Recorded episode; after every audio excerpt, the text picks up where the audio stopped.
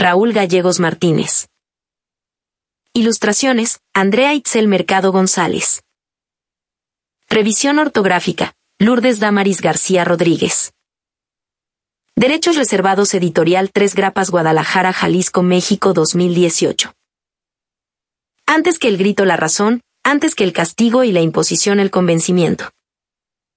Cachetes el joven maestro. En un hermoso paraje vivían.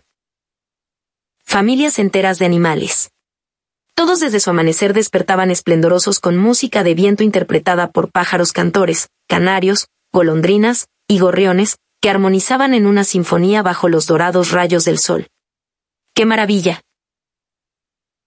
En este lugar nació una familia de canarios conocidos en sus alrededores por sus dotes extraordinarios. Tanta era su interpretación que bajaban ángeles vivos del cielo a escuchar sus éxitos más sonados. Quiero decirte que desde pequeños. Los canarios entonaban bien, tomaban clases de canto por las mañanas y cantaban al atardecer teniendo como escenario las copas de los árboles.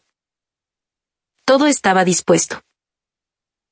Para que ellos se convirtieran en grandes artistas, sin embargo, cuando comenzaron a hacer, solos, al cantar individualmente se dieron cuenta que uno de ellos no cantaba. Ni siquiera podía hablar, estaba muy cachetón, y le salían puros zapitos del pico. Nuestro amigo no tenía las facultades. Ni la talla necesaria para cantar.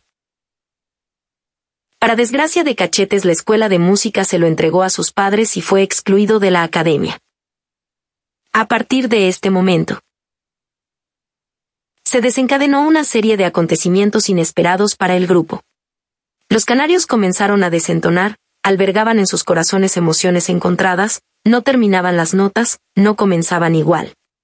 Ya que Cachetes con sus patitas les daba el tiempo de entrada. Fue cuando sus compañeritos lo comenzaron a extrañar. Cachetes se internó en su cuarto.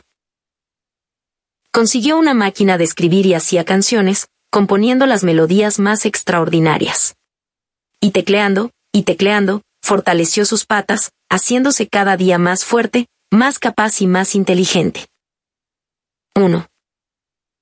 Lo fino y lo sencillo de este cuento.